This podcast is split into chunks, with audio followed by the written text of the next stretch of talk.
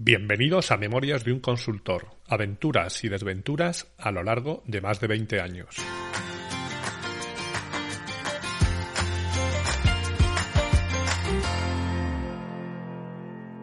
Hola, buenos días, buenas tardes o buenas noches y bienvenidos al episodio 75 de Memorias de un consultor.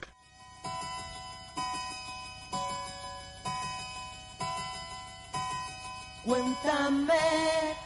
El 7 de abril de 2015, Antonio Cantó García del Moral renunció a su acta de diputado y a ser candidato de UPyD a la presidencia de la Generalitat Valenciana. Esta renuncia fue consecuencia de su enfrentamiento con la dirección nacional del partido dirigido por aquel entonces por Rosa Díez, a la que pidió en marzo que dimitiera por los malos resultados en Andalucía y por su negativa a un acercamiento con Ciudadanos. Estoy seguro de que, al menos a los españoles, esto servirá de referencia, ya que no es habitual que un respetado político cambie de partido. La gente suele ser firme con sus decisiones y fiel a sus ideas. Aunque el tiempo me dará o quitará la razón. No puedo ser adivino y en el momento actual, 2015, os recuerdo, no puedo poner la mano en el fuego porque Tony Cantó no vuelva a cambiar de partido.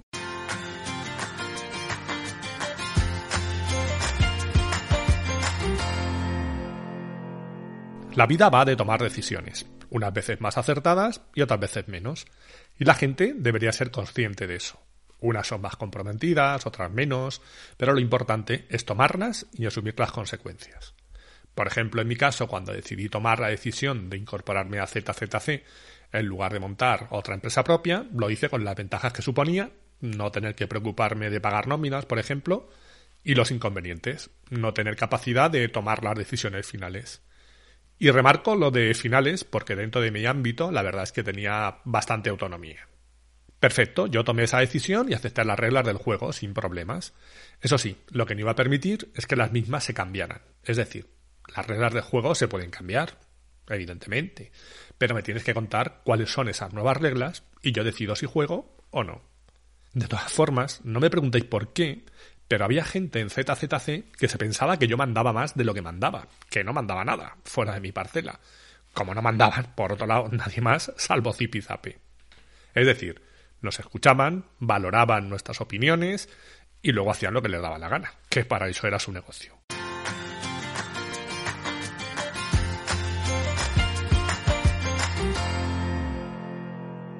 Voy a hablar de un hecho muy concreto. Poner relojes para fichar. Antes de que a alguien se le ocurriera lo del registro de la jornada laboral, algo en lo que no voy a entrar ahora, porque podría estar eh, tres episodios hablando de eso, a unas cabezas pensantes que trabajaban en el mundo de la consultoría se les pasó esa brillante idea por la cabeza. Lo comentaron creo que conmigo y con otras tres personas. Y no sé si la postura era que cuatro sí apoyaban la decisión y uno no, adivinar quién era, o el reparto era 3 y 2. Ya os digo que no recuerdo. Lo que sí recuerdo es que ganó el sí, con argumentos de peso del estilo.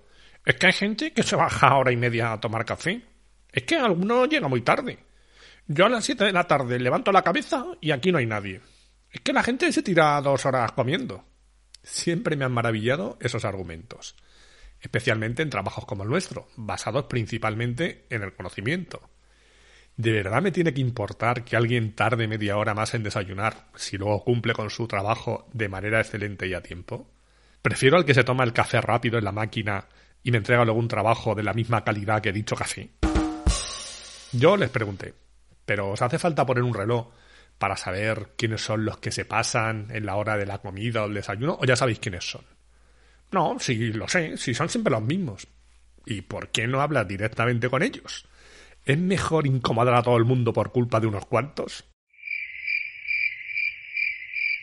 En mis inicios trabajé para algún cliente en el que los empleados fichaban y era increíble ver los remolinos de gente que se formaban cada tarde 15 minutos antes de la hora de salida alrededor de los tornos para que la gente saliera a su hora. ¿De verdad en el sector de la consultoría tiene sentido hacer que la gente fiche como si estuviera en una fábrica? Puede que mientras que pensemos en las personas como máquinas de producción tenga sentido, pero es que esto no va de apretar tornillos, va de apretar el tornillo adecuado en el momento adecuado. Y si lo haces, me da igual que desayunes en media hora o en una. Lo del presentismo es algo que me ha maravillado desde siempre. Ya conté en algún episodio anterior, como en el proyecto de Lucesa, alguien recriminó a una compañera porque se iba a las cinco y media todos los días, mientras los demás salían a las siete. Que su compañera llegara hora y media antes que él, que entregara su trabajo siempre a tiempo y que ocupara el tiempo justo en tomar un café o en comer, le importaba poco. Lo único que le importaba era que era la primera en desfilar por la puerta. Volviendo a ZZC, yo les dije que ya sabían mi opinión y que, bueno, respetaría la decisión que tomaran, aunque gran parte de mi equipo ya teletrabajaba y al resto, a los que fueran a la oficina, les iba a decir directamente que practicaran el salto de torno. Tras ese primer sondeo, la decisión quedó aparcada unas semanas, pero reapareció reapareció con fuerza además. Recuerdo que me llamaron y me dijeron, Antonio, sabemos que no estás de acuerdo, pero hemos valorado pros y contras y la decisión está tomada, es firme y no hay marcha atrás. Vamos a enviar un correo a los responsables de equipo para que estén preparados por si la gente les pregunta a saber qué responder. Yo les dije que bien, que si pensaban que era lo mejor, adelante y agradecí el gesto de comunicármelo. Y mira tú por dónde, cuando lanzaron esa comunicación previa, Resulta que aquella decisión meditada, firme e irrevocable pasó a ser revisada, ya que la mayor parte de los responsables de equipo le vieron muchas más pegas que ventajas, si es que había alguna.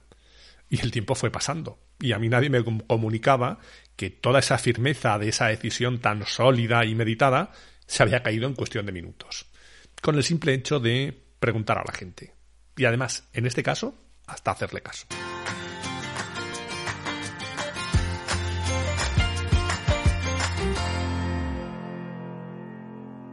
A ver, que no todo se puede o se debe preguntar, que el tema de la democracia y de decidir entre todos está muy bien en teoría, pero en la práctica, en muchas ocasiones, eso lo que hace es paralizar la toma de decisiones y que termines por no hacer nada. Bueno, eso es una cosa, y otra es no preguntar nada a nadie, tirar siempre por la calle del medio y luego, si las cosas no van como tú quieres, la culpa es de los otros. Por ejemplo, recuerdo una reunión en la que estábamos rindiendo cuentas de las distintas áreas y Zipi me dijo, mm, a ver, no recuerdo exactamente las cifras, pero bueno, nos van en estas. A ver, Antonio, tu unidad el año pasado perdió 300.000 euros. ¿Cuándo piensas recuperarlos? Y yo dije, nunca. ¿Cómo? ¿Cómo que nunca? Dijo en un tono más o menos elevado. No, mira, este año intentaremos que la cosa no se repita, que no sea igual, pero no pretenderás que arrastremos eso de por vida. Este año empezamos de cero. No, eso no puede ser. Hay que recuperar las pérdidas. Y yo dije, mm, bueno, es que yo cuando voy al casino, si juego al blackjack y pierdo 200 euros, voy a la ruleta y gano 500, mm, me voy contento a casa. No voy al blackjack a recuperar mi dinero, entre comillas, ni le pido explicaciones al copiar. Ya, pero si todos hiciéramos lo mismo, digo, bueno, si todos hiciéramos lo mismo, te arruinarías. Aunque eso deberías advertirlo antes y dejar de jugar a esos juegos que por lo que sea no se te dan bien. No, a ver, la conversación no fue exactamente así, pero sí que salió el tema de las pérdidas, mi respuesta de nunca y la comparación con el casino. Y la idea básicamente era esa. Tú tienes la foto global de la empresa. Mientras ganes más de los que pierdes, todo va bien. Si en un área pierdes mucho, quítatela del medio y listo. Pero bueno, al final invertir es arriesgarse. Yo en su momento tomé la decisión de, en este caso, no arriesgar y que el beneficio de la pérdida fuera para otros. Recuerdo también que entre los asistentes a la reunión estaba por allí Boquerón, que hace tiempo que no sale por aquí y seguramente volverá a aparecer, y me dijo, tío, pero ¿cómo le dices eso? Que no lo vas a recuperar nunca. Y yo le dije, pues porque es verdad, si este año gano 600.000, todo eso será de este año, no será para recuperar o compensar ninguna deuda. Además, que ya sabemos que las cuentas se pueden hacer de muchas formas. Y yo no voy a entrar en si pierdo 200 o gano 100. Ese era su problema, su riesgo, y en manos de ellos estaba tomar las decisiones que tuvieran que tomar para que las cuentas les salieran. En mi caso particular, yo intenté formar el mejor equipo, adoptar las tácticas más adecuadas y sacar el mejor rendimiento de cada uno de ellos. Pero a veces los resultados no acompañan. En cualquier caso, mi cargo estaba siempre a disposición de los presidentes lo que no tenía sentido es que me dijeran que la temporada siguiente tendría que ganar dos ligas y dos champions para compensar.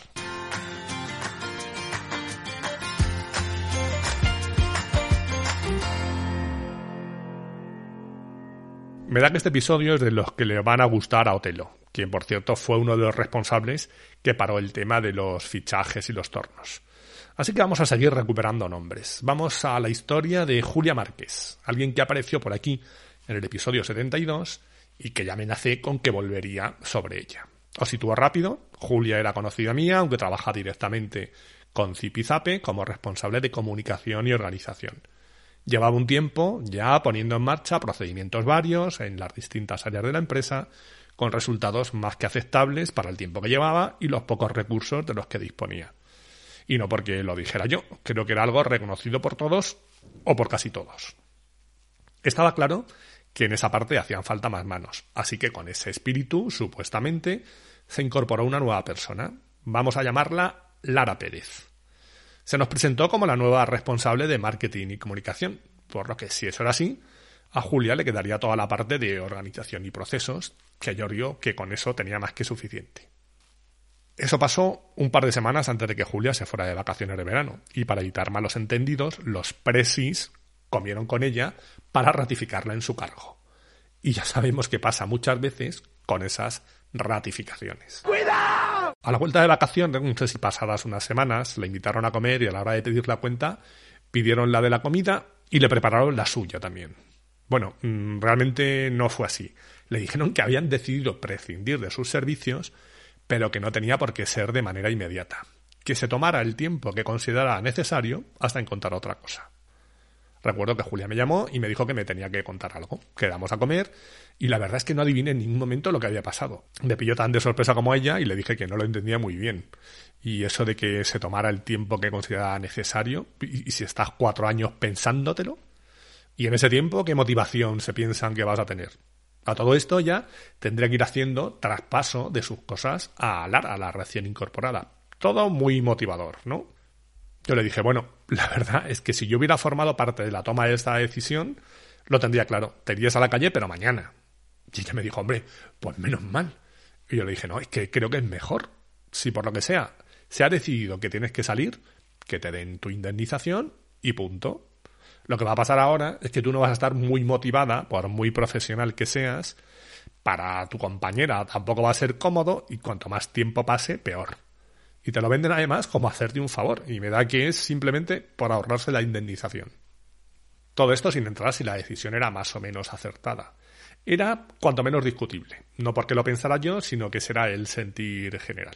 Caso es que yo pensaba que eso no se podía prolongar por mucho tiempo, por lo que he comentado anteriormente, y efectivamente, a las pocas semanas, eso que iba a ser tómate el tiempo que necesites, se convirtió en hemos pensado que te vayas la semana que viene. A ver, que es evidente que se puede cambiar una decisión. Lo que no tiene mucho sentido es que la cambies de forma radical en tan poco tiempo e intentes que ambas opciones queden medianamente justificadas. En este caso no era el candidato, la candidata más bien, en este caso, quien cambiaba de partido. Era el partido quien cambiaba de candidata y decidía poner a la recién incorporada Lara como cabeza de lista. ¿Con qué resultados? Bueno, no adelantemos tampoco acontecimientos, que tengo que dejar cosas para los próximos episodios.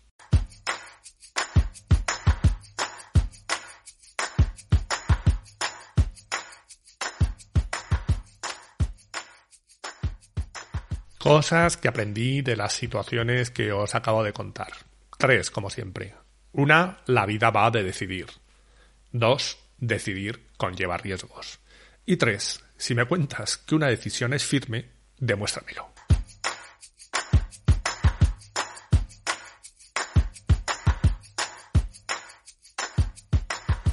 Y hasta aquí hemos llegado hoy. Ya sabéis que podéis encontrar un nuevo episodio el próximo miércoles a eso de las 8 de la mañana, hora de la España peninsular, una hora menos en Canarias, aunque después cada uno lo escucharéis cuando os dé la gana. Podéis encontrar todos los episodios del podcast en la página memoriasdeunconsultor.com, donde estaré encantado de recibir vuestros comentarios, así como en la mayoría de plataformas de podcasting, Spotify, iVoox, Google, Amazon, etc. Y si queréis saber algo más de mí, me podéis encontrar también en mi página personal a ancos.com. Gracias por haber llegado hasta aquí y nos escuchamos en el próximo episodio. Adiós.